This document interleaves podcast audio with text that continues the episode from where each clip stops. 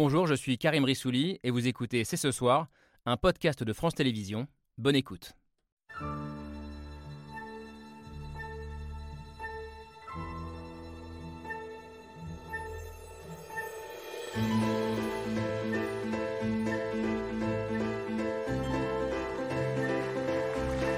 Bonsoir à toutes et à tous, soyez les bienvenus. Très heureux de vous retrouver ici à, Cannes pour un C'est ce soir exceptionnel à la veille de la clôture du 75e Festival de Cannes, le plus grand festival de cinéma au monde que vous avez pu suivre sur les antennes de France Télévisions et sur le média brut. Nous sommes au pied du Palais des Festivals, en public, vous l'avez entendu, un immense merci d'ailleurs à celles et ceux qui sont avec nous ce soir et qui sont très nombreux. On le disait la semaine dernière, festival euh, éminemment politique cette année, avec euh, beaucoup de films euh, engagés qui racontent le monde, ses turbulences, qui interrogent avec brio souvent les crispations de la société, les inégalités, les identités multiples.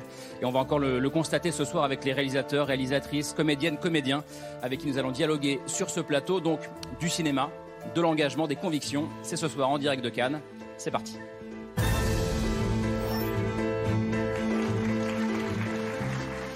Bonsoir mesdames. Salut Karim. Camille Diao, Laura Adler. Bonsoir Karim. Très heureux de vous retrouver ici euh, Vous avez vu à ce Cannes. succès que vous avez là? C'est peut-être pour vous ce et ce chemisier aux couleurs semi-ukrainiennes, on ne sait pas. Bah oui. Euh, tout va bien. Alors je me demandais combien de films vous aviez vus depuis le début du festival. Mais justement, j'ai compté compté, je crois, 42 ou 43. Alors ça, ça s'applaudit. Je pense qu'on est sur un 42, record. 43 films. Mais quel On est sur un record. quel plaisir et quelle chance. On est proche de la fin du, du festival. euh, la clôture, ce sera demain. C'est un peu l'heure des bilans. Qu'est-ce que vous retenez rapidement l'une et l'autre euh, Camille, premier festival de Cannes. Je- Bah oui, mais c'est comme je le disais la semaine dernière, c'est c'est un tourbillon. Euh, il faut prendre ses, ses marques, mais quelle chance que de, de voir. Euh, c'est fait parce que ça, ça Ouais, non, non, demain. ça y est, ça y est, je les ai prises la semaine dernière. ça y est, je suis bien. Non, mais quelle chance que de, que de pouvoir voir autant de films euh, à 8h30 du mat, à 14h, euh, à 22h. J'en ai pas vu autant que Laure, je dois dire. Euh, mais mais Parce qu'elle est rentrée travailler à Paris entre temps. exactement. Laure, Euh, mais mais beaucoup de chance, ouais. Bah, ce qu'on peut dire, c'est que ce festival est absolument exceptionnel dans sa compétition officielle, dans la section Un certain regard qui dépend aussi de la direction du Festival de Cannes, dans les autres sections aussi.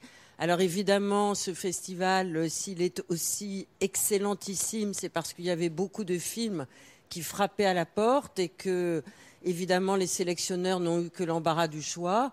Et ils ont choisi effectivement des engagements très différents, euh, des modes de résistance cinématographique, des univers aussi très différents. Et ils ont réparti géographiquement aussi euh, cette arme de compréhension du monde qu'est le cinéma. Donc très belle, tr- franchement très très belle sélection. Ouais, Avec en plus une place aux jeunes qui est vraiment absolument à remarquer et qui est assez nouvelle dans la compétition officielle. La Palme d'Or, euh, elle sera décernée euh, demain soir à 20h30. Ce sera en direct sur euh, France 2. Pour le moment, il est autour de 23h à peu près. et à cette heure-ci, en ce vendredi soir, le jury a vu tous les films en compétition. Ça y est, il y en avait 21 cette année pour la Palme d'Or en compétition officielle. Et le dernier a été projeté tout à l'heure à, à 18h. Euh, ça s'appelle Un petit frère de la très talentueuse Léonore Serrail. On voit l'équipe du film avec Annabelle Langron dans sa robe jaune, Stéphane Bach. Euh, Ahmed Silla, ils ont monté les marches euh, tout à l'heure euh, en, fin d'après-midi. C'est une histoire de famille qui interroge les difficultés de l'immigration, de l'exil, la transmission, l'arrivée dans un pays. Et ils seront sur ce plateau en, fin d'émission. Je disais, les questions de société étaient aussi au cœur de nombreux films. C'est le cas dans un film magnifique qui s'appelle Le Bleu du Caftan, film marocain de Mariam Touzani, qui traite avec euh, une très très grande subtilité euh, la question de l'homosexualité euh, au Maroc. Elle sera là avec son producteur Nabil Ayouch, par ailleurs très grand réalisateur, dont on a beaucoup parlé ici, c'était en 2015 à Cannes avec son film Much Loved. Et puis au sommaire également deux immenses stars, une star française, elles n'ont pas grand-chose en commun. hein. Diams, icône du rap, de retour sur grand écran après avoir disparu de la scène médiatique et qui raconte dans un documentaire sa dépression et sa conversion à, à l'islam. Et puis une star hollywoodienne, la comédienne euh, Kate Winslet, comédienne britannique euh, que Camille t'a rencontrée cet après-midi Cet après-midi, ouais. pour parler de la, de la place des femmes dans le, dans le cinéma. Enfin, impossible de venir ici sans parler d'Ukraine. Euh, plusieurs films en compétition dans les, les différentes catégories, dont Butterfly Vision. C'est un film du jeune réalisateur Maxime Nakonechny. C'est l'une des sensations de ce festival, tant son film, en tout cas pour nous, euh, résonne avec l'actualité, raconte incroyablement euh, la réalité de la guerre qui touche l'Ukraine depuis euh, huit ans maintenant dans le Donbass et qui nous aide à mieux comprendre ce qui se joue là-bas depuis le début de cette invasion russe. Donc, Évidemment, un programme très politique. Alors, pour nous accompagner ce soir, l'invité idéal était l'un des comédiens français les plus engagés, les plus citoyens. Nous sommes très heureux d'accueillir Jacques Weber sur le plateau de C'est ce soir. Bonsoir Jacques Weber. Soyez le bienvenu, je vous en prie, installez-vous à côté de Laura Adler. Merci d'être là. Merci à vous. Tout va bien? Oui, oui, très bien. Jacques Weber, votre nom est, associé pour beaucoup de Français au, théâtre, mais aussi un très grand comédien de cinéma, euh, de télévision aussi. Euh, en ce moment, il y a l'immense succès de la saison 2 de En Thérapie, euh, dans lequel vous incarnez un, patron. Un PDG, ce qui ne me va pas très bien au départ. Ouais, mais du coup, là, on, entre dans un rôle, justement. en tout cas, gros succès, et, ça va permettre aussi peut-être à des jeunes générations qui, qui, ne vous connaissaient pas de vous découvrir En Thérapie. Euh, et on en est très heureux. Euh, alors, vous n'avez aucune promo à Cannes, hein. vous, n'êtes pas en compétition Non, non, euh, j'ai été invité, donc j'étais très heureux. Vous êtes là pour le plaisir. Vous, vous m'avez invité, ce qui m'a fait très plaisir, parce que je le répète, j'adore votre émission. Voilà. Bah, écoutez, merci beaucoup. Mais ce n'est pas pour ça qu'on vous a invité. vous avez monté les marches hier, Jacques Ah oui, oui, oui, oui, À l'occasion de la projection du film Broker. du japonais Koreeda. Voilà. Très grand film, une fois encore. Celui qui avait fait une affaire de famille qui avait été Palme, Palme d'Or hein, en, en, 2018 même quand on a une carrière comme la vôtre, aussi riche que la vôtre, est-ce que c'est toujours sympa d'être sur le tapis rouge, là, comme on, comme on l'a vu? Oui, je crois, mais je, crois qu'il faut prendre la, distance nécessaire par rapport à ça et pas, pas non plus être bégueule. C'est très joyeux, c'est très enfantin, c'est très barboteuse. Moi, moi, ça m'a fait plaisir, ça m'a fait rire. Il y avait des gens qui disaient Jacques, Jacques, Jacques, comme si j'étais Patrick Bruel ou Johnny Hallyday. Donc voilà, donc j'étais content. Voilà, c'était rigolo. Bon, faut pas aller plus loin. Et puis il y a des très belles robes euh, tenues par des très jolies femmes. Donc tout ça est très très charmant très glamour. Il faut faire attention euh, aussi à pas aller. Mm, quand même, faut pas, faudrait pas que ça aille trop loin, dans, uniquement dans ce sens-là. Non, mais c'est pas le cas cette année. Mais c'est pas le cas justement, puisque la programmation euh, équilibre tout ça. Voilà. Vincent, il y a de la bonne musique pour la montée des oui, oui, tout à fait. On a envie de bouger. Il y a beaucoup d'acteurs, de comédiens, de réalisateurs qui dansent. Alors il y en a, c'est très joli, mais moi quand je danse, c'est pas très, pas très glamour, voilà. Le président du jury, Vincent Lindon, euh, disait la semaine dernière voici venu le temps des artistes, des cinéastes responsables vous, ça fait longtemps que vous l'êtes, euh, Jacques mhm. Weber, euh, engagé, euh, citoyen, je le disais. Est-ce que vous avez le sentiment que le chaos du monde, on en parlait un peu la semaine dernière, que la guerre, la crise climatique, enfin tout ce qu'on vit, oblige le cinéma à prendre davantage sa part? Mais non seulement elle l'oblige, mais je crois que le cinéma a toujours été une grande fenêtre ouverte sur le monde. Si c'est pas ça, c'est très très, c'est très lénifiant et très ennuyeux et très soporifique. je crois d'ailleurs que puisqu'on parle de crise du cinéma, je crois qu'il faudrait très très vite demander à ce nouveau ministre de l'Éducation nationale sur lequel on peut on peut peut-être espérer des choses, que c'est un homme magnifique. Papendiaï. Voilà, Papendiaï. On pourrait peut-être dire, mais il faut des, des, des, des, des salles, des séances, des, comment, des salles de projection dans les lycées et qu'on apprenne le cinéma au même titre que la littérature française.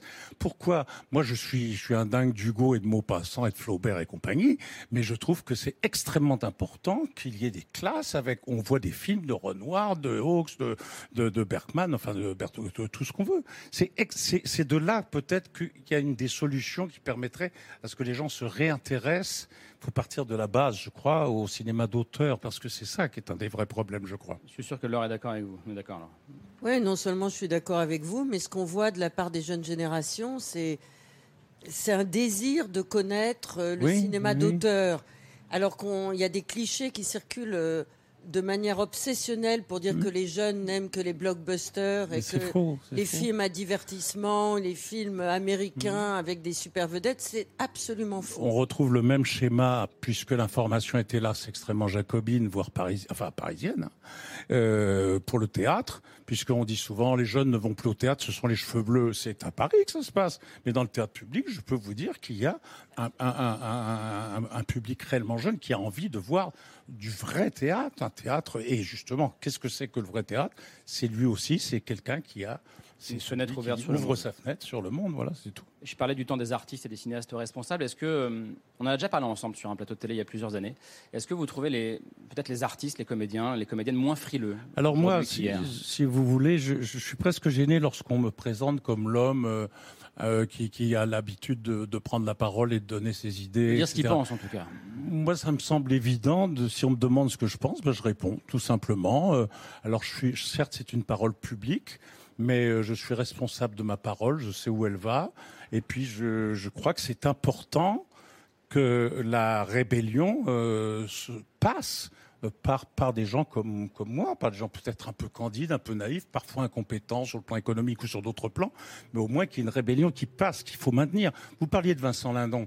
Vincent Lindon, même si la plupart des politiques euh, se sont mis à le critiquer en disant oui, il est bien gentil, mais il a, il a, et vous savez, il y a quelques mois, il y a une, même un an, je crois un an ou deux, il a écrit un manifeste incroyable qui est passé un peu partout, qui était parfaitement rédigé, parfaitement intelligent et extrêmement rebelle. Et ça réveillait. Donc, à chaque fois qu'on a l'occasion de pouvoir un petit peu se sortir du mensonge épouvantable des technocrates qui nous dirigent, eh ben ça ne fait de mal à personne. Voilà. Bon, il a prouvé qu'il était euh, citoyen et engagé. euh, Non, Jacques non, mais sur on ce pense toujours aussi que les comédiens sont des gens qui ne pensent pas ou qui n'ont pas d'idée. Non, c'est pas qu'ils Et- ne pensent pas, mais qui, qui n'osent pas forcément Oui, non, mais dire en ce qu'ils pensent. en Ça, tout cas, avec euh, la présidence au jury de Vincent Lindon, Ah ça oui, a oui. commencé fort, mais ça fait longtemps d'ailleurs que Vincent Mais oui, Lindon il est totalement il se pense comme un citoyen du monde et quand il peut parler, quand il a la possibilité d'exprimer ses idées, il le fait et c'est tant mieux pour tout le monde. Ouais, oui, c'est vraiment, non, mais c'est vraiment important que quelqu'un comme ça euh, soit là. Moi, je suis fou de joie qu'il Ils, ils doivent se fatiguer. Le, le jury Le doit être doit- épuisé parce que c'est quelqu'un qu'il faut suivre. Mais je le trouve magnifique. Ils seront, li- ils seront libérés demain soir Vous après. savez, c'est Léo 20h30. Ferré qui, parlant de Tabarly, disait J'adore, j'adore, parce qu'il parlait comme ça. J'adore Tabarly, c'est un homme vertical. Et je trouvais ce mot vertical, je trouve que vertical va très bien à Vincent Lindon. Voilà. Vous êtes arrivé à Cannes euh, hier, je crois. euh, oui, oui, Jacques je suis été Weber. Euh, invité, on m'a cornaqué, on- m'emmène en voiture, je prends mon café, comme disait Mastroianni. Mais alors, pourquoi, pourquoi toujours se plaindre Des acteurs, Tous les acteurs, c'est formidable, on te sert les cafés, tu veux le champagne, on te donne le champagne, on t'emmène en voiture, tu dors, et puis tu joues, et puis tu tournes. C'est formidable. D'ailleurs, Jacques, juste avant de monter sur le plateau, il a pris d'abord un verre de vin rouge et ensuite un petit café. J'ai trouvé la recette assez extraordinaire. Donc vous êtes arrivé hier, moi je suis arrivé hier aussi. Euh, beaucoup de gens qui nous regardent euh, n'ont pas suivi tout ce qui s'est passé cette semaine euh, au Festival de Cannes. Heureusement, il y a une séance de rattrapage, ça s'appelle la Semaine cannoise et c'est signé Pierre Michel. Ah, formidable. Acteur, réalisatrice, photographe, Raymond Depardon qui photographie des photographes. Soleil soirée, ça commence à piquer et les questions maintenant, il faut arrêter. Euh, tu veux répondre? What was the question exactly? Je vais te demander la question. Tu crois que j'ai compris la question Moi, je vais pas savoir. C'est une bonne situation, ça, acteur. C'est vrai que acteur de cinéma, c'est plutôt un hobby.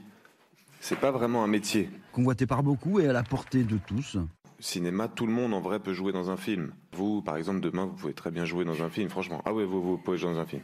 Le métier d'acteur est un passe-temps démocratique, mais aussi un métier d'utilité publique. On se dit, je crois que je suis en train de faire quelque chose de bien. On pense tapis rouge, paillettes, argent facile. On pense que tout se fait en une seule prise.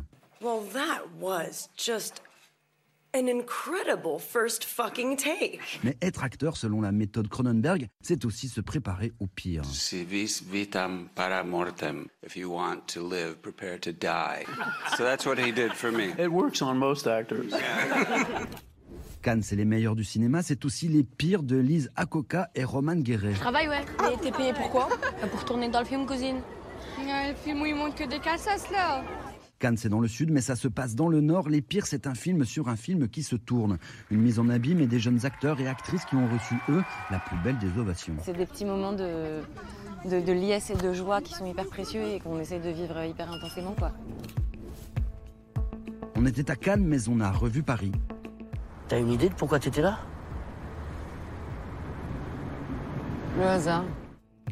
Revoir Paris d'Alice Vinocourt et voir Virginie Efira en survivante des attentats, ceux du 13 novembre. C'est justement le titre du dernier film de Cédric Jiménez. Aux dernières informations, il y aurait deux terroristes, peut-être trois, en fuite dans Paris. Il est 1h17, ils ont disparu des radars vers 22h. L'histoire des hommes et des femmes de la brigade antiterroriste et des cinq jours d'enquête qui ont suivi les attentats. Pour moi, c'est pas des héros, c'est seulement des gens qui ont traversé cinq jours inimaginables et qui en ressortent tous, d'une façon ou d'une autre, abîmés. Cannes, c'est du cinéma et de la musique aussi, avec le retour du King.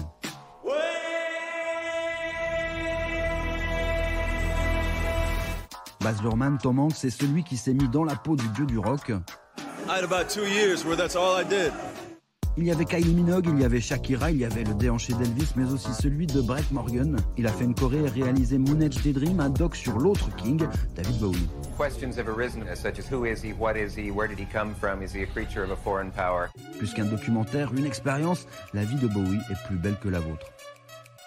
Life is fantastic. C'est ça le cinéma, une expérience. I think that we also have to remind ourselves that we Europeans are very often not a good audience. We sit with our arms crossed like this. C'est faire l'expérience du tsunami d'émotions qu'a déclenché Close, le dernier film de Lucas Donk. It feels like I've been waiting for the longest time to make this film. Un festival d'émotions, un festival de Cannes où l'on croise aussi bien Sami Benzema que Koreeda, Claire Denis, Vincent Lindon ou Jasmine Trinka. C'est voir le même jour Mats Mikkelsen, Guillermo del Toro, Wim Wenders, Abel Ferrara, Adèle Exarchopoulos et Costa Gavras. Applause.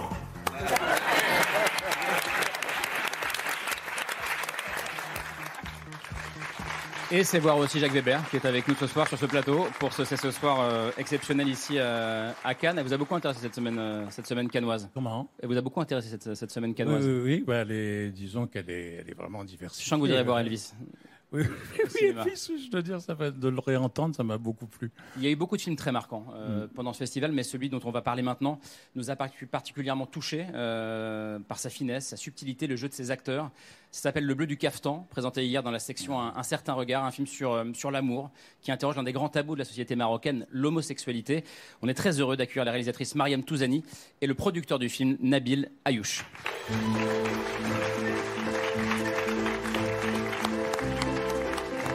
Bonsoir à tous les deux. Bonsoir. Soyez les bienvenus, merci d'être avec nous.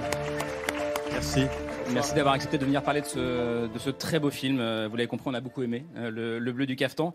Euh, c'est un film très, très émouvant, je disais tout en finesse, avec un thème central qui est celui de l'homosexualité et des tabous, des non-dits qui l'accompagnent au Maroc.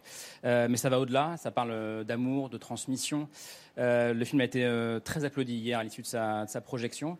Euh, Est-ce que vous étiez angoissés l'un et l'autre à l'idée de le montrer, euh, Mariam Touzani? Pas angoissée, mais heureuse à l'idée de le montrer parce que c'est vrai que quand on, quand on porte une histoire pendant tellement de temps, euh, on attend quand même avec impatience le moment où elle va pouvoir finalement sortir et rencontrer en public. Donc, donc surtout, surtout, de l'impatience, justement. Nabil Ayouch, même question pour euh, vous qui êtes aussi réalisateur, euh, bien sûr, euh, habitué à des films qui, marquent les esprits. Celui-ci, c'est le cas encore. Vous craignez ce genre de moment ou vous l'attendez avec impatience? On est forcément toujours un petit peu anxieux parce que l'arrivée dans un festival comme Cannes décide finalement de, toute la vie du film derrière. Et puis sur un sujet plus sensible de cette région-là du monde, forcément, on ne sait pas à quoi s'attendre. Et c'était assez exceptionnel, je dois dire, ce qu'on a vécu hier. Pour résumer un peu le film sans trop en dire, je, vous rassure, c'est l'histoire d'un couple, euh, Halim et, Mina, euh, qui vivent et travaillent dans la médina de Salé, c'est à côté de, Rabat, la capitale marocaine. Lui, il est tailleur, euh, il coupe et brode à la main des caftans, c'est cette robe traditionnelle marocaine. Elle, elle tient la boutique, mais entre eux, il y a un non-dit, il y a un immense secret qui, n'en est pas un. Il aime les hommes, elle le sait, mais il n'en parle jamais. Et l'arrivée d'un nouvel apprenti dans la boutique, va, qui est lui aussi attiré par les hommes, lui aussi homosexuel, va bouleverser l'équilibre de ce couple. On regarde un extrait de votre film.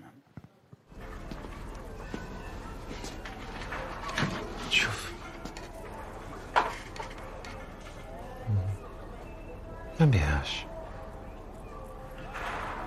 خدمة ما بنسويهاش. خاص ديما تشوف الجهة الأخرى باش تجيب حل بحال. وما تبقاش حاط عينيك غير اللي تحت صباعك. وخاصك تدخل الإبرة مزيان. تفرك مزيان. باش الغرزة تكون صحيحة. القفطان كيخصو يعيش كتر من مولاتو تلبسو بنتها من وراها. يصبر للزمان.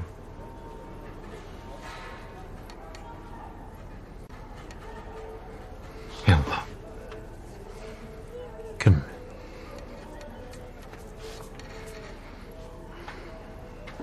مركم زيان فاش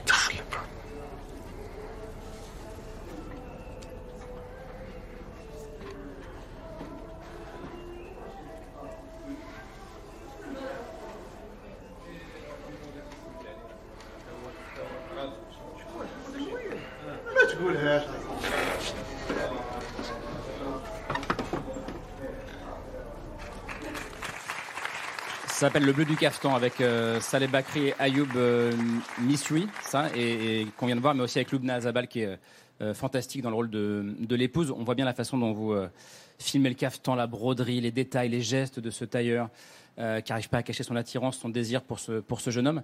Est-ce que c'est vrai que ce film a été inspiré par une rencontre, Mariam Touzani?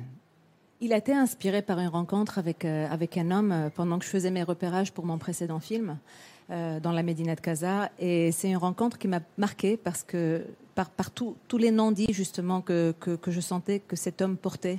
Euh, je suis allée le voir à plusieurs reprises. Euh, j'ai- été, euh, comme je disais, très touchée par lui, même si j'ai jamais osé lui poser de questions intimes. Vous non plus, vous ne l'avez pas posé la question. Ce qu'on voit dans le film d'ailleurs. hein. Que pourquoi vous n'avez pas osé? J'ai pas osé parce que ça faisait partie de, de son intime et que s'il avait voulu m'en parler, il m'en aurait parlé.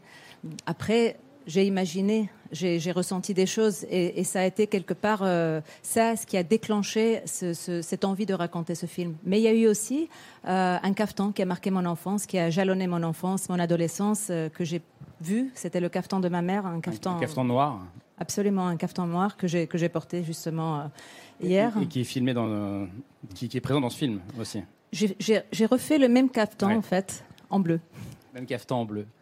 Justement, euh, moi qui n'ai pas vu le film, rien que les images là, et puisque vous en avez dit, euh, ce qu'il y a de magnifique dans le cinéma, c'est qu'il n'est pas euh, directement et tristement militant. Euh, il peut être, il peut dire des choses parce qu'il est profondément poétique. Et par exemple, le fait que deux homosexuels cousent un élément traditionnel féminin, déjà en cela, c'est une magnifique idée euh, scénaristique. Et le peu que j'ai vu ce jeu de main sur cette broderie, c'est bah voilà, c'est du c'est du cinéma et ça dit beaucoup de choses. Et, et ce qui est magnifique aussi, c'est qu'on pourrait croire que, que c'est un, un film qui nous raconte donc une, une histoire d'amour naissante entre deux hommes, mais c'est aussi un film, et je me tourne vers vous Nabil Ayouch, qui, qui nous raconte aussi une histoire d'amour entre euh, Halim et sa femme Mina. Il est très beau l'amour qu'ils partagent, ces deux-là. Ah oui, c'est un film sur l'amour au sens large du terme. C'est un film sur la passion. Alors passion pour les êtres, absolument. Passion pour les matières, pour les tissus. Et la transmission, parce que c'est vrai que cette passion, elle se transmet de génération en génération. Alors, elle est un peu en train de se perdre depuis maintenant quelques années. Et c'est, je crois, une des raisons aussi qui a donné envie à Mariam de faire ce film. Mais il n'en demeure pas moins que, en effet, euh, cette passion, elle est transmissible dans le film et que l'amour est finalement ce qui prédomine au-delà de- du thème de l'homosexualité, oui. C'est un film sur des passions, mais il y a des passions qu'on a le droit de vivre et d'autres qu'on n'a pas le droit de vivre. Voilà, Euh, ça. dans ce film, c'est vraiment ce qui, ce, qui, ce qui est très très fort. Euh, Nabil Ayouch est bien placé pour le savoir. euh, traiter des tabous, des non-dits de la société marocaine, ça peut parfois être violent. Much Love, dans 2015, ça avait été très dur. La sortie du film avait créé une immense polémique, des violences même contre certains acteurs, actrices au Maroc. Mariam Touzani, en vous attaquant à cette question-là, malgré tout, parce que ça parle de ça, euh, vous le savez, euh, et on ne le cache pas, euh, est-ce que vous avez peur des réactions que ce film peut susciter?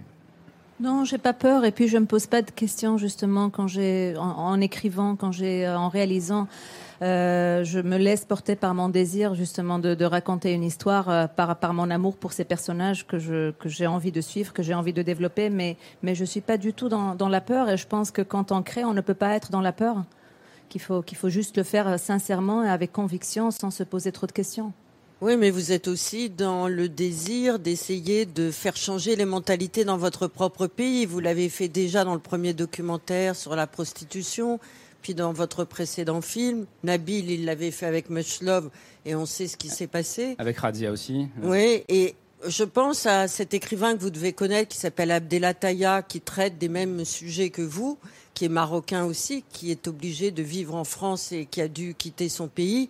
Est-ce que vous pensez que votre film va pouvoir être projeté au Maroc et que ça va un peu faire bouger les mentalités? Ah oui, j'y crois vraiment. Je pense qu'il va être projeté au Maroc. Euh, Je suis, euh, je suis très optimiste. Je pense que qu'il peut contribuer en tout cas à, ouvrir un débat. Et je pense qu'il y a des choses desquelles on, est, on doit parler. Et, en tant que cinéaste, j'ai envie de pouvoir en parler justement sans me poser de questions et sans avoir peur d'en parler, sans me projeter dans, ce sens-là, mais en me disant justement que ça peut contribuer à, apporter un, changement. En tout cas, à provoquer, à susciter un débat. Nabil Ayouch, ouais, sur ce. Je pense que quand on, on- on est dans la création, on est forcément naïf. et on a envie en tout cas de l'être et de le rester. On a envie d'y croire. Si on n'était pas porté par une croyance, on ferait rien. Effectivement, Euh, chaque fois que j'ai fait un film euh, qui a démarré sa vie dans un festival, un grand festival comme Cannes autre, on m'a toujours posé cette question. Est-ce que vous pensez que derrière, il va, être projeté au Maroc? Et j'avais toujours la naïveté de répondre oui. Et, en général, c'est arrivé. Et en effet, sur Much Love, le film a été censuré brutalement et il n'a jamais été montré là-bas.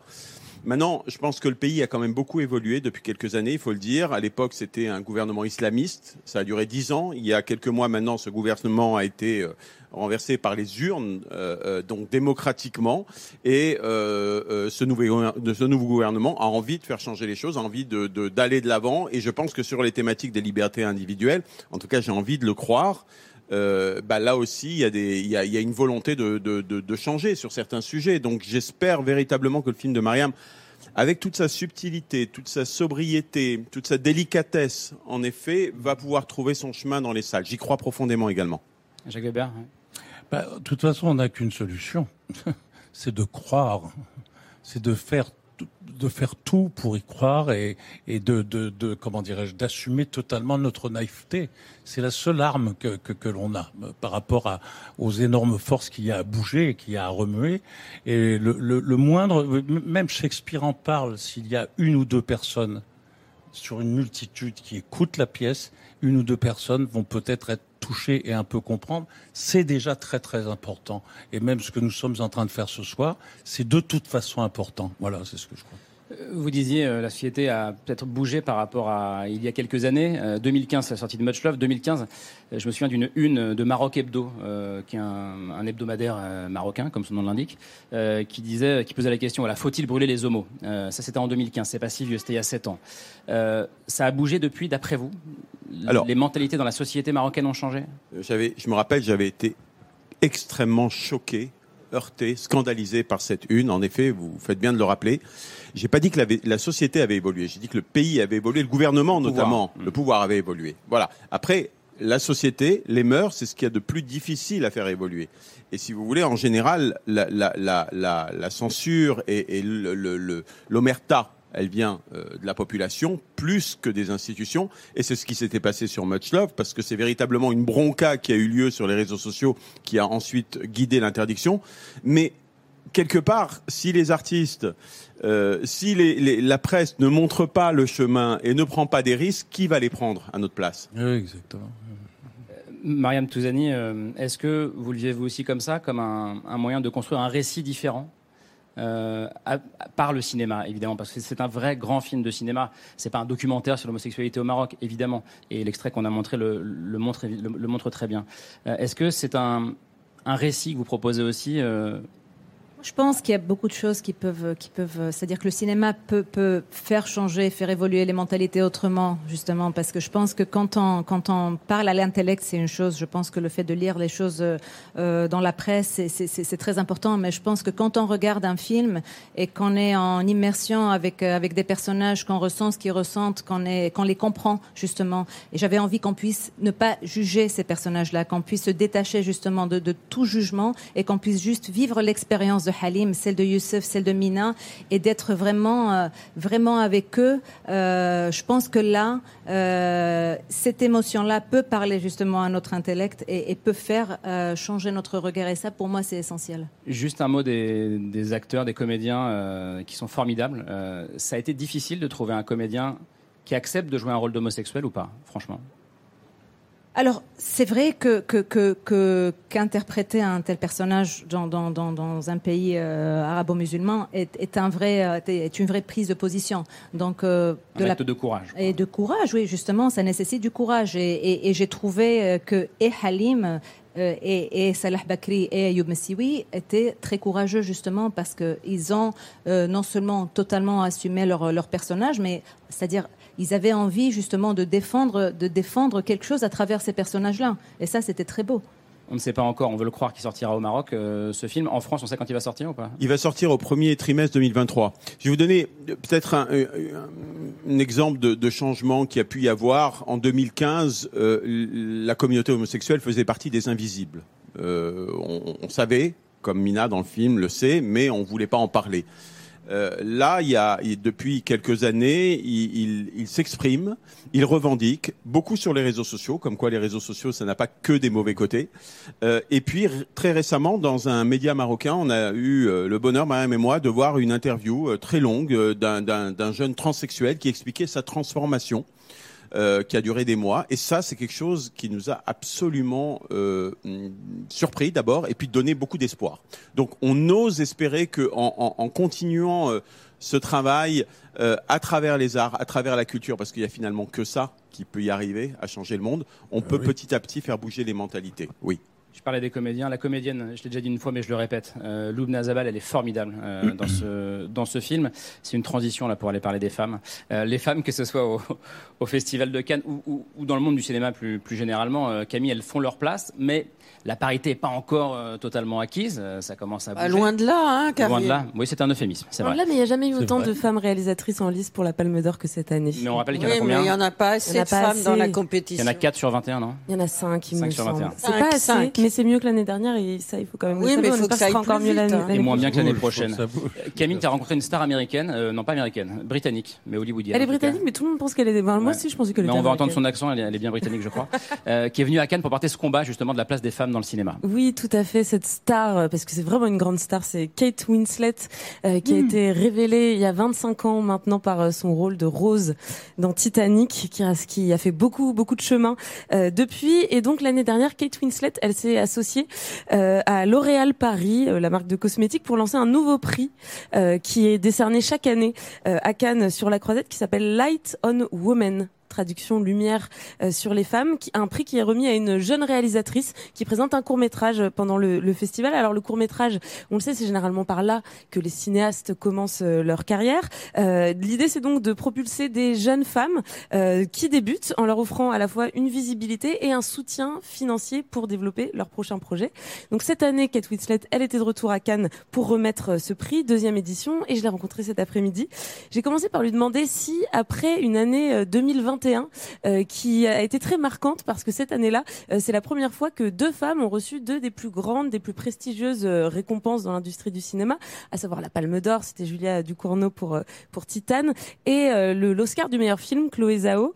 Je lui ai demandé si donc après cette année 2021, euh, le cinéma avait toujours besoin ou non de prix spécifiquement féminins. I think it is. I mean, I think we are doing so much better, and I think that we are seeing gender parity in much more abundance than perhaps we were even five years ago. Well, definitely more than five years ago. And more importantly, and for me, this is the most wonderful thing about the Lights on Women celebration this evening, is that it's it's a competition, yes, but it's a way of bringing multicultural female voices in the world of film together. And so it's just a wonderful opportunity to be able to highlight the work of the women, but also pull everyone together and just say, come on, girls, we've got this. You know, it's a really good feeling.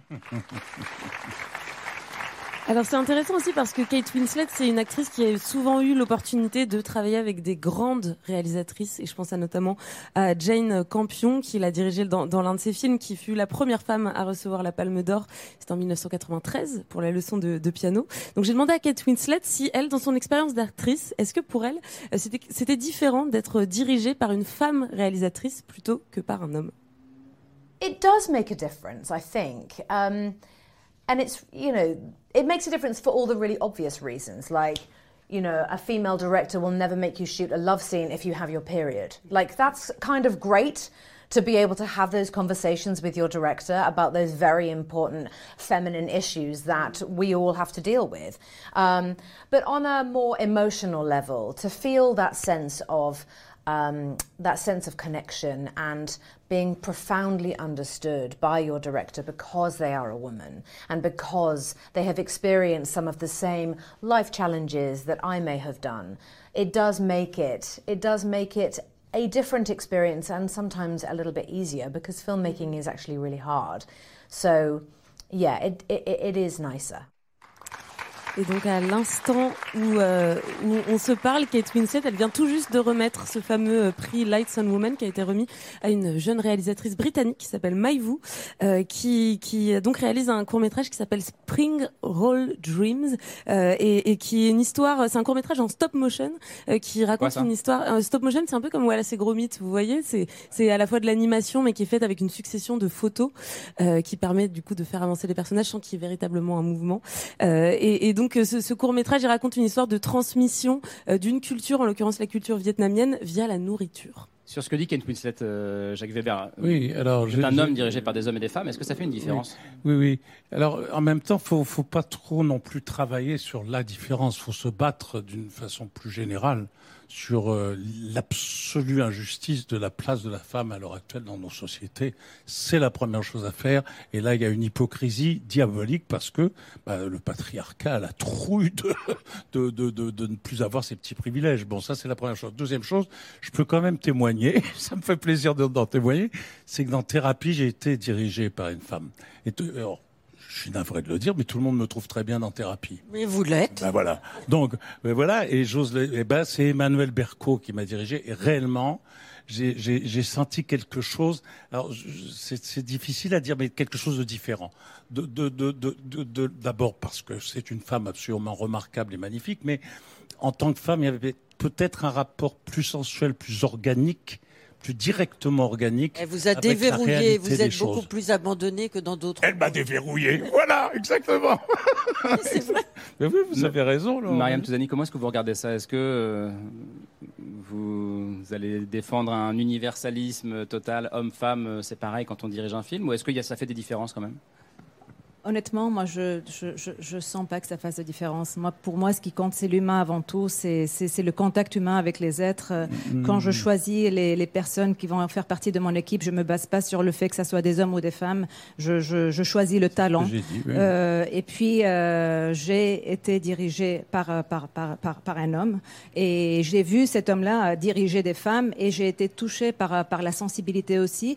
Et, et je pense pas qu'il faille faire justement. Je crois qu'on va trop loin parfois dans cette différenciation qu'on fait, dans cet antagonisme qu'on crée, peut-être sans faire exprès, entre hommes et femmes. Mais je crois qu'il faut justement euh, prendre la chose autrement. Je crois qu'il y a des, ch- de belles choses à construire ensemble.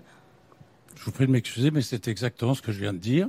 Mais je voulais, euh, comment dirais-je, personnaliser Emmanuel Bercos, que j'avais envie de lui donner un grand coup de chapeau. Voilà, mais vous avez tout à fait raison. Vous restez avec nous euh, tous les trois. On parle de cinéma depuis le début de l'émission. On parle aussi beaucoup de politique, euh, évidemment au sens noble et au sens large. Euh, on va continuer à le faire en parlant d'un pays qui est au cœur du festival depuis la, cérémonie d'ouverture et l'intervention du président Volodymyr Zelensky. C'est évidemment l'Ukraine. Un film résonne en particulier avec le, le combat et la résistance du peuple ukrainien face à l'invasion russe. Ce film, c'est Butterfly Vision. Je ne sais pas si vous l'avez vu les uns les autres, présenté cette semaine dans la même sélection que vous, Mariam, un certain regard. C'est un film puissant, vraiment très fort. Euh, et on accueille son réalisateur Maxime Nakonechny sur le plateau de C'est ce soir. Bonsoir Maxime. Bonsoir. Je savais pas que vous everyone. étiez. Sorry for the beach look. Uh, Vous êtes le seul. Désolé, euh, j'ai l'impression qu'on a l'impression que je viens de la plage. Vous avez, vous avez monté les marches juste avant?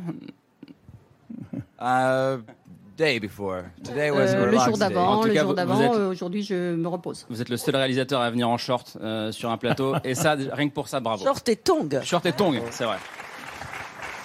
On est très heureux de vous recevoir euh, sur ce plateau. Euh, Butterfly Vision, c'est votre euh, premier film, donc vous êtes en lice pour la Caméra d'Or, qui sera décerné demain pendant la, la cérémonie de, de clôture. On verra. Vous avez monté les marches effectivement. Euh, C'était mercredi, euh, je crois. Une montée que vous avez fait extrêmement, sûrement la plus politique depuis le début de la quinzaine, en déployant une banderole euh, en haut des marches euh, que je vais traduire en français et avec le son qui est très important. Le son, c'est le son que les Ukrainiens entendent en ce moment dans les villes ukrainiennes.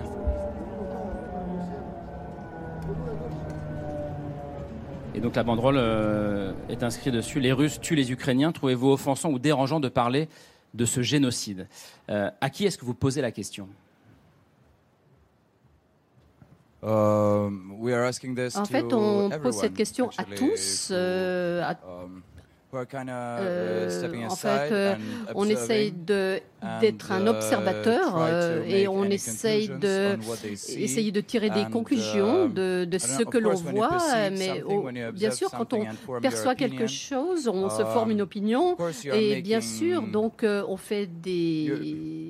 Of course, you're having this. donc, Uh, the, the thing des that we were assumptions. trying to say, on, on- actually, on- on essaye de is dire once euh, uh, que uh, you're c'est quand vous communiquez avec quelqu'un, donc il y a euh, de um, l'expérience ou une certaine expérience, euh, sans euh, faire uh, cette expérience vous-même. no Eh bien, euh, même are, si vous êtes euh, dans l'empathie, on ne peut uh, pas vraiment euh, être à la place the de cette film, personne. Et c'est ce que uh, j'ai ressenti because quand j'ai we fait le film, parce que on travaillait euh, avec uh, with a lot of euh, people donc beaucoup de gens euh, qui ont eu ces expériences Uh, euh, diverses et variées. Et donc, euh, et ce que j'ai compris, uh, c'est que euh, les, les- les gens n'ont pas of à, avoir des expériences très dures pour pouvoir être inclus um, dans un monde inclusif. Donc, il faut être conscient de ce qui se passe et uh, donc le, prendre en compte et, connaître quelque chose. Notre message, euh, c'était sur les, les, les Ukrainiens. Donc, si on, considère les, gens qui sont en dehors euh, de, uh, de l'Ukraine, euh, donc c'est les, uh, gens du monde, euh, les, citoyens de le- um, l'Europe, de, et parce que de l'Union européenne, parce que nous, ressentons Uh, cette solidarité et nous sommes très reconnaissants, mais parfois la, perception, c'est un petit peu la radicalisation ou la marginalisation. Donc, je voulais expliquer content le, symbole de ce de uh, contexte very un peu suitable for that. sensible. Donc, euh, et c'était euh, très pertinent pour ça. Donc, ce que nous avons observé, um, c'était euh, unprecedented vraiment genocide, donc un génocide sans précédent. Oui, je sais que c'est un international terme très for fort et on peut tirer des, conclusions au niveau de la communauté internationale. Mais à la maison, um, chez moi en all Ukraine, eh bien, on voit uh, euh, tout- tous les côtés et on, a ce mot génocide avec euh, euh, la déportation des, enfants, des, femmes. Et évidemment, euh, ce qu'on trouve euh, vraiment bouleversant et ça a à faire avec euh, la destruction de notre nation, notre identité et notre culture. Bu- Butterfly Vision, c'est le titre de votre film. Euh, Butterfly, le papillon euh, en français, c'est le, surnom de votre héroïne qui s'appelle euh, Lilia, jouée par Rita Burkowska, qui est fantastique elle aussi. C'est une militaire, spécialiste en, en reconnaissance aérienne, qui a été capturée dans le, dans le Donbass par les séparatistes pro-russes, qui est libérée après avoir passé plusieurs mois dans une prison de l'enfer, justement, dans le Donbass. Et l'extrait qu'on va voir est au moment de l'échange de prisonniers. Выходим.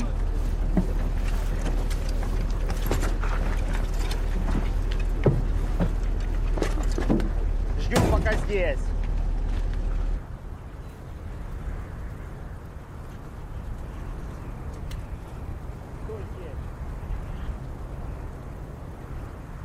Вась, Василенко Лилия Геннадьевна. по старому Айдару там все в силе? Да, пять жмуров привезем. Каких пять? Мы же про шесть договаривались. Шестого не нашли еще. Ну так надо найти. Они все вместе на той заправке были, не разъединялись. Будем искать. Так, э, Борозденник. Семенов. Я. Даурбеков. Я. Ващенко. Я. Идем. Все, пошла. Давай, пошла. Радий тебе бачити. Добре, що ти з нами. Maxime, je précise que, euh, évidemment, vous avez tourné euh, il y a plusieurs mois, euh, enfin plusieurs mois, et que l'action se déroule avant l'invasion russe du, du 24 février. Et ce dont on se rend compte en regardant votre film, c'est à quel point la guerre était déjà là euh, en Ukraine euh, depuis huit ans. Euh, on n'en parlait pas ici, c'est vrai, on en parlait très peu ici, mais vous, vous la viviez déjà. Et c'est ce que ce film nous permet aussi de, de toucher du doigt. Yeah, of course, it's about Oui, bien uh, sûr, euh, c'est ce, euh, ce- qui uh, se passe chez nous et ce qu'on a years, euh, supporté pendant huit ans. also- Et bien, ces huit of années font aussi partie de plusieurs siècles de uh, lutte pour for nous et nous avons combattu pour la souveraineté de, en tant que nation indépendante. Et, donc nous avons une culture, une identité uh, séparée, hein, une langue séparée, uh, with Et donc euh, nous sommes prêts à, vivre en uh, paix avec tous nos voisins et par un, dialogue euh, uh, donc, euh, de paix. Et évidemment, euh, oui, la, la- war la- like la guerre euh, a, commencé, euh, donc euh, nous sommes euh, au centre de, l'Europe géographiquement. Euh, oui, ça a commencé il y a huit ans. Et c'est aussi euh, sur euh, le fait que doesn't end, euh, la, la- la- la- with la guerre fire ne, ne finit pas par le feu. War lasts Euh, much, la, much la- longer. la- la- la And guerre war is not the dure only beaucoup plus longtemps et ce n'est pas la, juste par much les bombardements. Euh, C'est beaucoup and plus it large touches et ça all the touche spheres euh, toutes les sphères de, Et- le, le- le- de la société. Et puis cette femme, elle va effectivement vivre euh, la guerre dans la suite de sa Dans vie. son corps. Dans son corps, parce que euh, on, on le- on apprend au début du film qu'elle a été euh, torturée, qu'elle a été violée dans cette euh, dans cette prison, Euh, et, finalement elle sera en guerre toute sa vie, euh, cette femme, et on voit à quel point ça percute toute la société ukrainienne. Alors, Oui, ce que j'ai trouvé bouleversant dans votre film, c'est qu'effectivement, vous l'avez tourné avant le début de la guerre dans votre propre pays. Et je crois que c'est la première fois qu'on a accès à ce que pensent les Ukrainiens. Et à travers le personnage magnifique de ce papillon, de cette jeune femme qui va être torturée, puis violée, et qui va pas tout de suite dire à son compagnon ukrainien qu'elle a été, euh, qu'elle est enceinte, etc., etc. Vous montrez avec beaucoup de subtilité que tous les Ukrainiens ne sont pas aussi courageux qu'elle. Alors, est-ce que c'est la, la vérité dans votre propre pays? Uh, well, actually, actually, Euh, as oui, everywhere, euh, bientôt, are euh, partout, les gens sont uh, différents. il y a des gens qui réagi- réagissent uh, différemment, mais toute la société est affectée par la, guerre, même ceux qui l'ignorent. Et donc, c'est ce que j'essaye de montrer dans le film, mais aussi d'explorer les raisons pour cela. uh, Et donc, pourquoi certaines personnes prennent les mauvaises décisions, pourquoi why certaines personnes ignorent cette guerre, uh, you euh, et pourquoi common euh, on ne with peut pas people trouver un who are- langage seem to be on commun your avec side? des gens qui paraissent être de votre côté, et, mais aussi it's nous voulons the clarifier tout ça et c'est reason of all these c'est controversies, aussi sur la raison gaps in our de, tous ces fossés dans notre the société, eh bien c'est les, attaques de l'ennemi sur on our notre territory, pays, and sur on our notre people. territoire et sur notre peuple. Et c'est vrai que c'est un film qui est tout sauf manichéen euh, sur la société ukrainienne, parce qu'il y a aussi le mari de cette, euh, cette femme, il fait partie d'un groupe de défense patriotique qui est un groupe d'extrême droite, euh, raciste, Euh, et ça vous le montrez aussi, et c'est quelque chose de, de très fort dans, dans ce film. Comment est-ce que vous entendez ce qu'on qu'on se dit, Jacques Weber, sur ce Euh, plateau D'abord, il n'y a rien de plus dangereux que le manichéisme. Et il n'y a rien de plus important et, et rebelle que la vérité elle-même. Ce, que- ce qui me frappe surtout, c'est c'est le fait que euh, un événement chasse l'autre et que euh, lorsqu'on entend les informations de loin, euh, au bout d'un moment, par exemple, déjà dès maintenant, on nous emmerde avec les législatives et les espèces de petites opérations euh, entre LR et bidule et machin, et on ne parle plus. Déjà, on Pas met assez. ça en troisième page de l'Ukraine. Lors même que, et cette guerre, comme le disait monsieur, c'est depuis 2012. environ. 2014. 2014, pardon, oui. Et moi, par exemple, j'ai connu, j'ai connu le Liban et j'ai beaucoup d'amis là-bas. Euh, on ne parle plus du tout de la catastrophe absolue dans laquelle est le Liban. On ne parle plus du tout de la catastrophe absolue dans laquelle est le Yémen, dans lequel euh, est la Palestine. Bon, c'est- c'est c'est- c'est terrible. C'est-à-dire qu'un événement nous vaccine. À un moment, on va être bouleversé. On est vacciné, on passe à un autre. Alors même que ces drames continuent et en plus, en effet, atteignent même jusqu'à la chair des gens et pour très très longtemps. Et ça, c'est un des vrais vrais problèmes de l'information, je crois. Je ne sais pas si vous avez eu la chance de voir ce film, peut-être pas, vous n'étiez pas arrivé. Malheureusement, non. Non, pas du tout. Euh, vous avez vu, en tout cas, j'imagine comme tous les Français, euh, Volodymyr Zelensky euh, parler euh, C'était mardi dernier lors de la cérémonie d'ouverture. C'était l'un des, moments les, des moments les plus forts de ce, de ce festival, en tout cas sur le plan symbolique. Qu'est-ce que vous avez ressenti euh, en voyant votre président euh, s'adresser au monde du cinéma et au monde entier d'ailleurs euh, en ouverture du Festival de Cannes? Uh, well, I, I eh bien, felt, of course, eh bien, évidemment, j'étais euh, because, réjoui, j'étais uh, was only- euh, parce que euh, c'était une plateforme formidable pour euh, lui et c'est le garant de la euh, représentativité de notre nation et donc de, de s'adresser à un public en particulier. Alors, c'est aussi au, il, est- il représente la communauté de- du film puisqu'il faisait partie des, il tournait des films lui-même. Euh, donc, euh, et, et donc il représente euh, ce que, euh, ce que, euh, ce, qui est- euh, ce que font, ce dont font l'expérience les réalisateurs et j'ai des amis comme ça. Et j'ai aussi pensé que c'est un signe de solidarité de la part du festival. Donc, je suis très reconnaissant et, et j'ai trouvé aussi que c'était un signe d'unité et d'espoir. Nabil Ayouch, c'est assez rare qu'un. C'est une première d'ailleurs. hein, je crois qu'un président s'adresse comme ça euh, euh, au Festival de Cannes. Ça- vous a fait plaisir, vous qui êtes aussi, comme Jacques Weber, hein, un homme euh, engagé qui, euh, qui participe à la vie de la cité, euh, que le festival prenne position? Je crois que toutes les manières de témoigner sa solidarité aujourd'hui avec l'Ukraine sont bonnes à prendre et encore plus dans un, une agora telle que, telle que celle-ci, oui.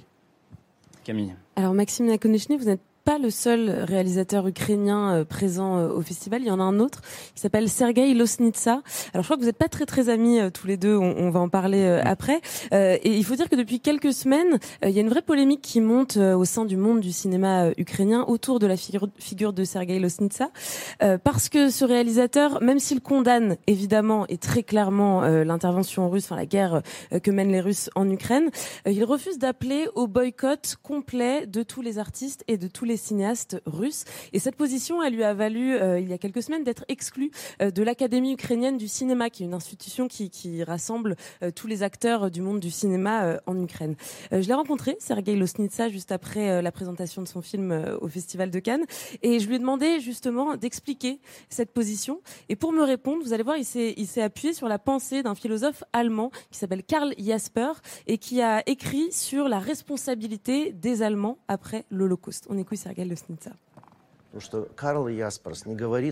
Karl Jaspers a introduit ce concept de responsabilité collective, mais dans son livre, il parle aussi de la culpabilité individuelle que devraient éprouver les Allemands. C'est à chacun de gérer sa culpabilité. Cela se passe euh, au niveau d'un pays, d'une nation, mais aussi au niveau de chaque citoyen allemand. C'est à chacun de gérer sa propre culpabilité. Il n'a jamais voulu dire que la responsabilité collective pouvait être utilisée comme un prétexte. Ce n'est pas à une personne extérieure de juger l'intégralité d'une nation ou d'un peuple. Donc c'est cette position qui vaut aujourd'hui à Sergei Losnitsa d'être un peu ostracisé du reste du cinéma ukrainien. Je me demandais ce que vous en pensiez, vous, euh, Maxime Nakonechny. Est-ce que vous considérez euh, que les Russes ont une responsabilité collective dans cette guerre? Uh, well, first of all, I Oui, probably have to say that. d'abord, je um, dois dire que Carol Jaspers euh, euh, uh, Carol Jaspers don't a aussi dit, alors je ne peux pas le uh, citer précisément, mais je me rappelle qu'il a dit que chaque rédemption, chaque méthode de, de- de- d'utilisation de cette euh, responsabilité collective euh, tra- euh, marche, et, et- mais euh, devrait être appliquée après la défaite euh, de, l'agresseur ou du système agresseur. Et donc maintenant, nous avons l'attaque de ce système agresseur. Et donc c'est un petit peu trop tôt pour parler de euh, d'application de de- on peut parler de cela et comment on peut ajuster ce principe à notre cas en particulier et euh, en fait, c'est euh, ce qui répète les, les, outils totalitaires euh, qui ont été utilisés pour le génocide de certaines nations. Et ça le prouve parce que, en fait, on, on, voit que à, à, quel point ça, ça, prend de la propagande, de la culture. Et, et, donc, le, le régime russe l'utilise en tant comme une excuse. C'est un outil pour leur euh, agression. Et donc, ils disent que tout territoire euh, où les, euh, artistes russes ont été, on est donc où tous les territoires russes donc doivent être protectés, protégés. donc, eh bien. Donc nous, nous, essayons de gérer, gérer tout ça. Euh, donc avec les outils que nous avons, euh, nous ne parlons pas de boycott pour euh, l'éternité, mais attention parce que les mots deviennent des armes, donc il nous faut une protection.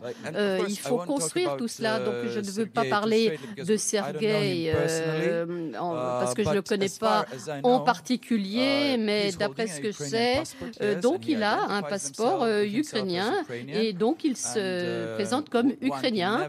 et donc euh, on ne peut jamais euh, retirer à une personne leur identité, mais aussi c'est sur, son éducation vous lui demandez, je pense, un peu plus de, un peu plus de courage, un peu plus d'engagement dans, le, dans, sa dénonciation de ce qui se passe aujourd'hui, si, si, j'ai bien suivi ce que vous dites. Euh, juste un mot, Jacques Weber, sur le... Non? Non? Non, I'm, just non, il a fait, il a fait. Non, je ne lui demande pas de, de, de dénoncer plus fort. Euh, non, je ne peux pas lui demander, moi. Euh, donc, en fait, il a dit clairement ce qu'il pense. donc, donc on, a parlé de, de contexte. donc, il faut comprendre le contexte. C'est quelqu'un qui a une base culturelle, une base artistique, euh, donc dans l'Union soviétique. Et maintenant, il vit en Europe uh, depuis des décennies. Euh, donc, euh, il a uh, tourné son film donc, à, l'extérieur. Donc, je ne parle pas de son identité. Donc, je parle uniquement de Il faut contextualiser. C'est vrai que Sergueï est un immense cinéaste européen, un des plus grands. Il a présenté beaucoup de films à Cannes. Il a une œuvre à la fois de fiction et de documentariste. Il vit à Berlin où il enseigne le cinéma depuis des années. Il a été très clair dans la solidarité avec son propre peuple et son propre pays. Et il a fait un film sur le Donbass, comme vous. Donc vous avez beaucoup de points communs. Ma question, la dernière question pour vous, c'était, vous parlez de Karl Jaspers, Camille a parlé de Karl Jaspers et Sergei a parlé de Karl Jaspers. Il y a un concept chez Karl Jaspers de résistance intérieure. Est-ce que vous pouvez être pour le boycott de tous les artistes et de tous les cinéastes russes, alors qu'il y en a certains qui, par résistance intérieure, sont de votre côté, malgré leur nationalité russe? Um, I'll try to be brief. Oui, alors je vais essayer de faire court. Uh, oui, alors euh, oui, oui, c'est un peu compliqué, um, compliqué, mais il faut le temps. Euh, oui. Uh, alors, c'est pas seulement Sergei et moi-même euh, euh, qui, qui, avons montré, fait des films sur la guerre, euh, mais c'est uh, c'est que Sergei et moi-même, on a fait des films sur la radicalisation de uh, notre société. mais certains des réalisateurs donc, ont des, donc le point de vue intérieur, extérieur et parfois parfois euh, essayent d'inclure uh, les deux. Uh, donc, euh, et parfois ça marche, parfois ça marche pas. Euh, et donc, c'est la bonne approche pour avoir tous les points de vue et pour avoir le contexte global et donc pour avoir une uh, approche équilibrée et objective. Donc, la suspension, alors, oui, un boycott, oui, c'est un outil accessible. Ce que nous voulons, c'est donc déimpérialiser euh, donc ce concept, ce, ce, concept, donc le, le, donc l'espace euh, culturel de post-soviétique. Et donc, euh, on parle des ex-colonies, la, la, la, culture de, du Bélarus, de la Géorgie, euh, de, de, la Moldavie, des, des, des, cultures donc de, de centre-Asie. Et donc, et, donc ces, ces, ces, cultures ont um, été donc opprimées et englobées. Et, et, donc, ils ont été sujets d'oppression. Et donc, il faut trouver une autre façon, avec les mêmes avec, et changer notre point de vue et le prisme par lequel nous allons observer ces cultures et les autres cultures et, et comment on peut s'approprier tout ça. Et là, je pense que j'ai mieux, compris et je ne vais pas faire de, contresens. Euh, juste pour, finir sur ce sujet, euh, Jacques Weber, et je vous ai aussi vu réagir rapidement, euh, Nabil Ayouch. Oui, non, je pense simplement que par rapport à ce que dit monsieur, il y a des effets pervers à tout ça qu'on a constaté en France, où il y a eu. On, on, a vu ces derniers temps des gens qui protestaient sur l'interdit, qui voulaient à tout prix qu'on interdise tel ou tel artiste russe. On sait aussi très bien que beaucoup de troupes russes, par exemple, sont parfaitement indépendantes dans leur façon de s'exprimer et parfaitement, euh, comment dirais-je, combattantes euh, par rapport au pouvoir en place. Donc euh, il faut, faut je, je, comprends très bien, mais, mais, il y a deux choses différentes. Je parle il y a, du il y a plan national. il y a la désoviétisation de, oui, cette, non, de la ça, culture de ces pays-là. Voilà. Ça, ça, ça, ça c'est tout à ça, c'est tout à fait juste. C'est tout à fait juste. Mais attention aux, euh, aux, effets pervers de ça qui parfois peuvent être mal compris. C'est ça que je voulais dire. Je vous ai vu réagir aussi, Nabil Ayouch. Oui, non, à la fois tout à fait d'accord sur la désoviétisation de ces pays-là, bien sûr. Après, absolument pas d'accord sur le boycott euh, sans distinction de tous les artistes russes. Euh, D'abord parce qu'il y a des artistes russes qui se battent et, et, et, des fois qui prennent des coups et des coups et on a sévères, besoin aussi de, leur, de, de, euh, de les entendre. À l'intérieur, wait, wait a second, please. Qui prennent des coups sévères à l'intérieur de leur pays pour défendre des convictions qui sont contre celles de leur gouvernement. Et puis, et là je m'exprime moi en tant que cinéaste, en tant qu'artiste, depuis quand et au nom de quoi nous, artistes serions-nous responsables de la politique des gouvernements de nos pays ben voilà, oui. Alors imaginez si on revisitait l'histoire récente du XXe siècle euh, de, de, toute l'Europe et ce qui s'est passé d'horrible et de tragique par des décisions qui ont été prises par des pouvoirs politiques, si on avait dû punir tous les artistes sans distinction, même ceux qui s'opposaient à ces pouvoirs de tous ces pays-là, où en serait aujourd'hui le monde et la création artistique Maxime, je vous laisse répondre, mais vraiment 30 secondes, s'il vous plaît. On est très en retard. So, first of all, euh, D'abord, euh, les formes de culture, l'identité, la nation, la nation forme un État, et puis l'État donc exécute une agression. Donc voilà les étapes. Et, et donc euh, on voit la culture qui peut euh, avoir des responsabilités, mais euh, en, en, termes de responsabilité de la Russie ou des réalisateurs. donc comment l'agression représentée ici à Cannes? Cette année, hein? Cette année, Srebrenikov. Oui. There is one more film in by Alors, a Russian filmmaker donc il y a in another un film program, par un réalisateur. not a competition program, but there is a Russian film, like a film made in Russia. Un film qui a été fait- it's a Swedish majority une, and euh, uh, majoritairement so une production suédoise. easy for them, Donc ça a été euh, plus facile pour eux, mais après l'agression, ils ont décidé d'exclure la Russie de toutes les, like les, prédits produ- producteurs. Euh, Il y a les, comme les, les sportifs, euh, par exemple, sur, sous leur bannière. Donc c'est ma question uh, pour tous ceux et pour tous- les artistes qui, essayent de représenter la culture russe. Euh, et qu'est-ce qu'on veut euh, uh, euh, inclure encore dans cette identité on Euh, et, veut Maxime. parler euh, Maxime. pour qui. Euh, Voilà, c'est- Un, c'est- un c'est artiste ça, ne représente pas la, culture d'un pays, un artiste représente un point de vue, son point de vue en Alors l'occurrence. c'est une émission de débat et on le voit aussi ici à Cannes. Euh, merci beaucoup d'être venu euh, ce soir. Bravo, Maxime, Maxime, merci d'être vous venu. avez fait un très beau Butterfly film. Vision sortira en France ce le, le 12 octobre. Regardez ce qu'il a sur la main. Peace. Peace sur la main, tatoué sur la main. Merci beaucoup. Mariam Touzani et Nabil Ayouch. Euh, le Bleu du Caftan sortira en salle, vous l'avez dit, au début, enfin, au premier trimestre de 2023. Et euh, on en reparlera, on redira à quel point il faut aller voir ce film. Merci beaucoup. Et merci Jacques Weber de nous avoir accompagnés. Bah, je, vous, merci je vous lis bien parce que on a beaucoup de monde qui arrive juste après vous. Bonne fin de festival. Merci à vous. Et à très vite, j'espère. C'était vraiment un plaisir de, de vous avoir avec nous. Merci beaucoup. Merci, merci à tous les trois. Euh, vraiment, pour finir cette émission, on va revenir à la, à la compétition officielle. Je le disais au début de d'émission, 21 films en lice pour la Palme d'Or et le dernier a été présenté ce soir. C'est un film français. Un petit frère de euh, Léonore euh, Serra. On voit l'équipe du film qui montait les- marches sur le tapis rouge tout à l'heure vers, euh, vers 18h. Euh, des marches du palais aux marches de C'est ce soir. La réalisatrice Léonore Serrail et ses comédiens et comédiennes Annabelle Langron, Stéphane Bach et Ahmed Silla nous rejoignent sur ce plateau ce soir. Vos marches sont rouges, hein, c'est Nos- nos pareil. marches sont rouges, ouais, pareil bonsoir. que monter les marches. Installez-vous, je vous en prie, bienvenue. Je sais que vous attendez depuis un petit moment en bas, mais le, débat était compliqué à arrêter. Il fait bon, merci d'être là. Comment allez-vous? Super. Euh, donc, je répète, Léonore Serrail, réalisatrice du film, Annabelle Langron, euh, actrice principale de ce film, est formidable, et puis Stéphane Bach et Ahmed Silla.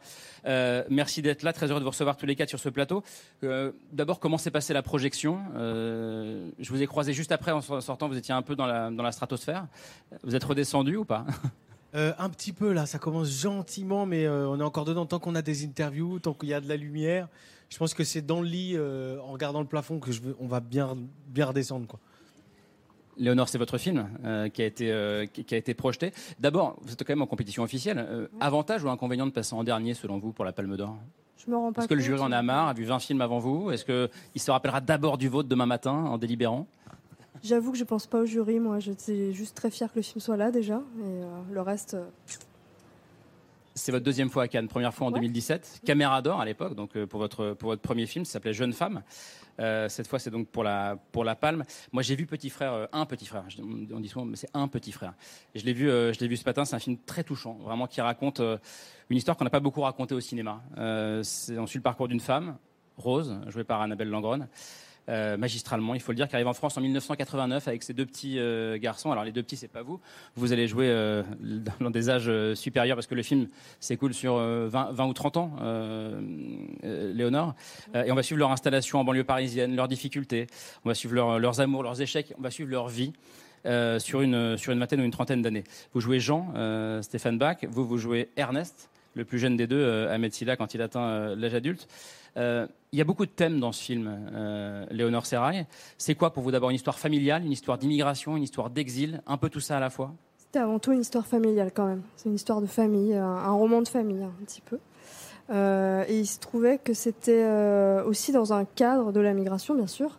C'est pas neutre pour le coup. Bien sûr, c'était l'occasion de mélanger les choses et de, de déjà de me poser des questions. C'était des sujets qui m'intéressaient, que je ne maîtrisais pas du tout, et qui, euh, quand je suis partie dans l'écriture, euh, j'ai eu l'impression qu'il y avait euh, l'espace de chercher des choses nouvelles avec des personnages qui moi qui me manquaient un peu au cinéma. Donc, mais c'est avant tout un- une histoire de famille quand même. Ce, ce film a été inspiré hein, de la vie de votre conjoint, Ouais, on peut le dire comme ça. Ouais. Euh, et, et je vous écoutais ce matin sur France Inter et vous disiez que vous n'aviez jamais, que lui n'avait jamais lu de livre ou vu de film qui racontait comme ça cette histoire, et il vous disait, ça intéressera personne. C'est vrai, oui, oui, c'est vrai. J'ai entendu de temps en temps. mais- J'ai entendu souvent cette phrase, c'est vrai. Euh, mais c'est pas forcément comme ça, c'est pas vu ou lu tout court.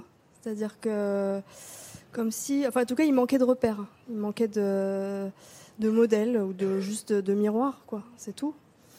Alors, euh, ouais, c'était important de combler ça, ce manque. Question aux, aux Pas des individualités, la vie de ces gens que vous montrez, c'est des chiffres. Et En général. En général. Et là, ce qu'il y a de remarquable dans votre film, c'est que ce sont des personnes dont on suit l'itinéraire intérieur. C'est ce, que vous- c'est ce que vous intérieur avez et ressenti les aussi métamorphoses de personnalité. les uns les autres. Je vais commencer par Annabelle. Euh, vous êtes d'accord avec ce que vient de dire Laure? Souvent, quand on parle de ce type d'histoire, on parle de chiffres, de statistiques. Euh, là, on voit la vie. On, on- on est dans aucun cliché, d'ailleurs. Oui, euh... ah, Ouais, mieux là. Voilà. Euh, oui, complètement. C'est ce qui fait que on, ne s'intéresse euh, absolument pas et même on peut diaboliser ce qu'on appelle l'immigration, euh, l'immigration, la couleur de peau des gens, tout ça, c'est un espèce d'amalgame qui est fait. Et, euh, moi, en voyant le film, c'est la première fois que, il se trouve que je joue dans ce film, donc c'est tant mieux aussi, mais que je vois une chronique sur une famille noire sans cliché, sans misérabilisme. Euh, et euh, ça fait du bien parce que, euh, parce que voilà, c'est une histoire humaine. Et donc, Vous avez ressenti la même chose, Ahmed et Stéphane, après? Ouais, complètement.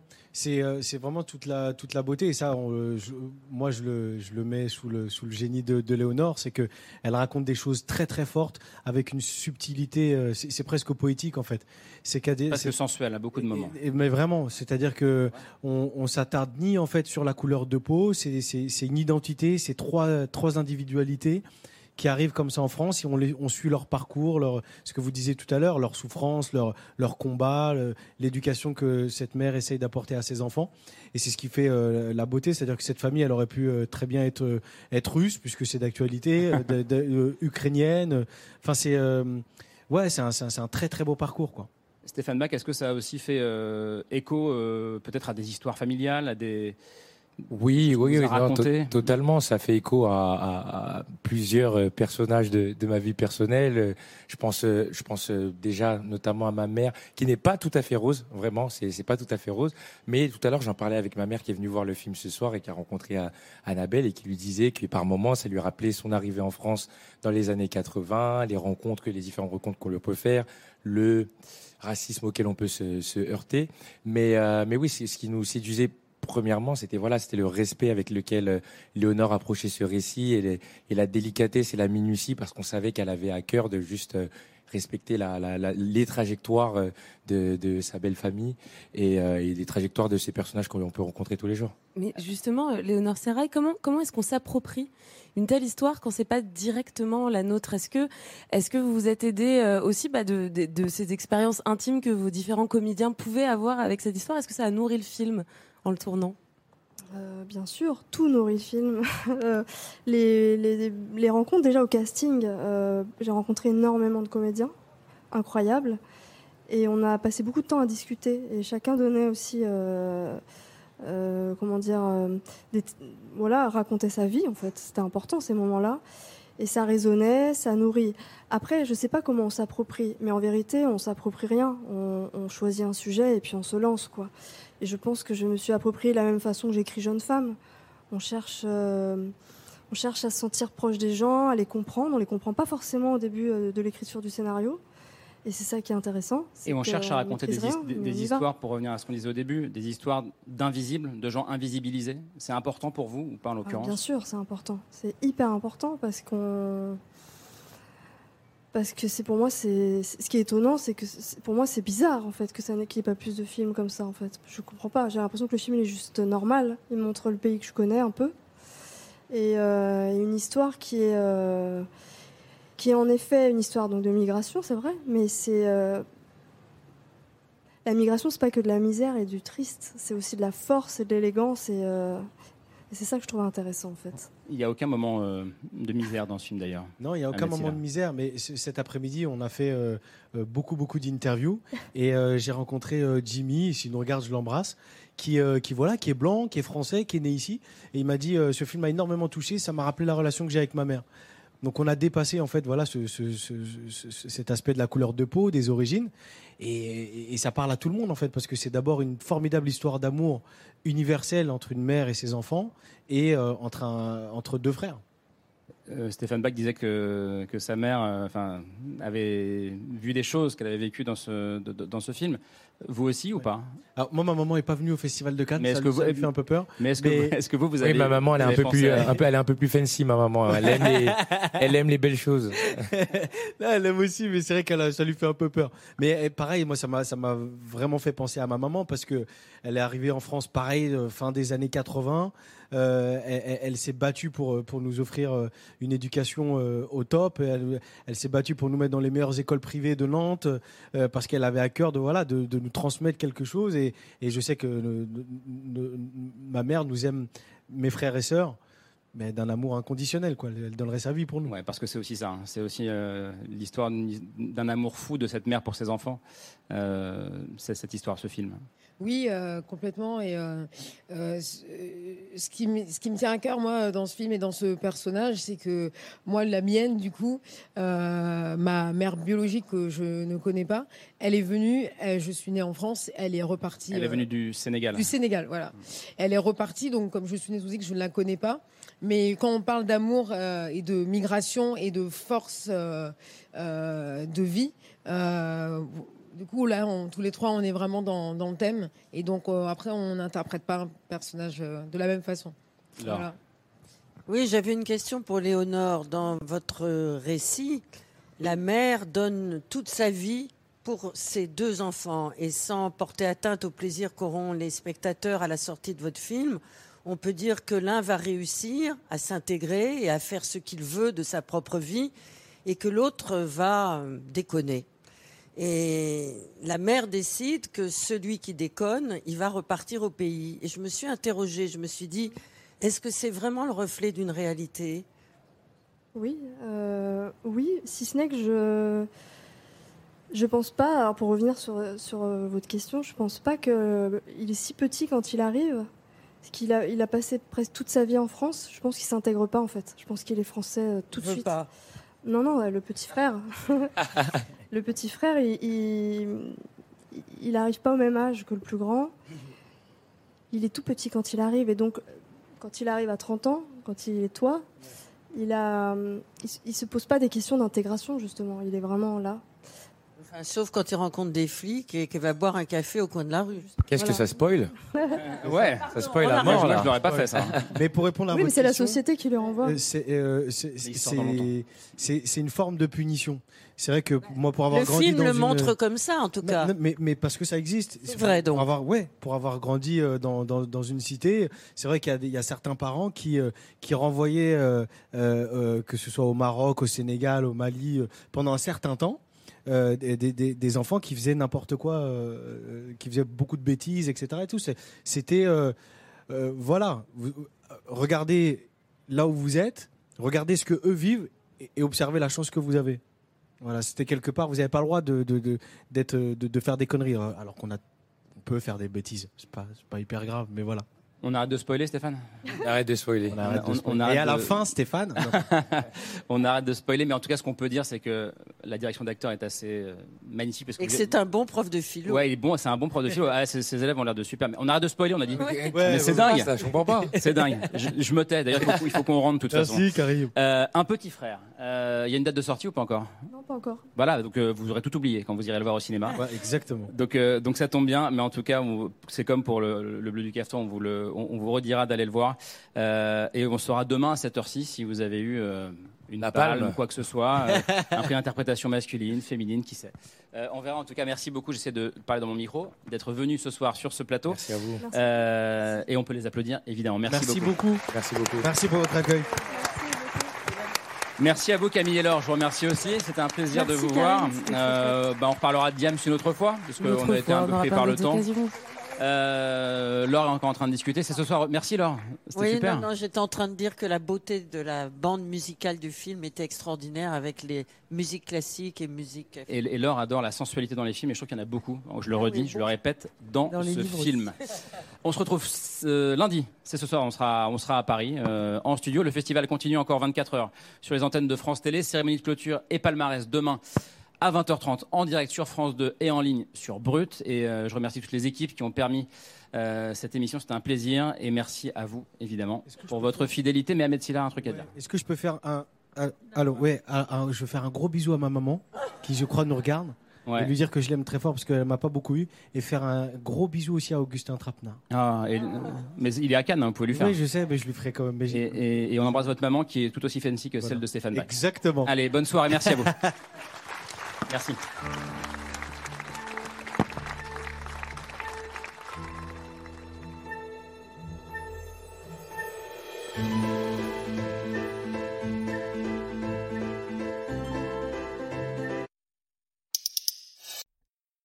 C'était C'est ce soir, un podcast de France Télévisions.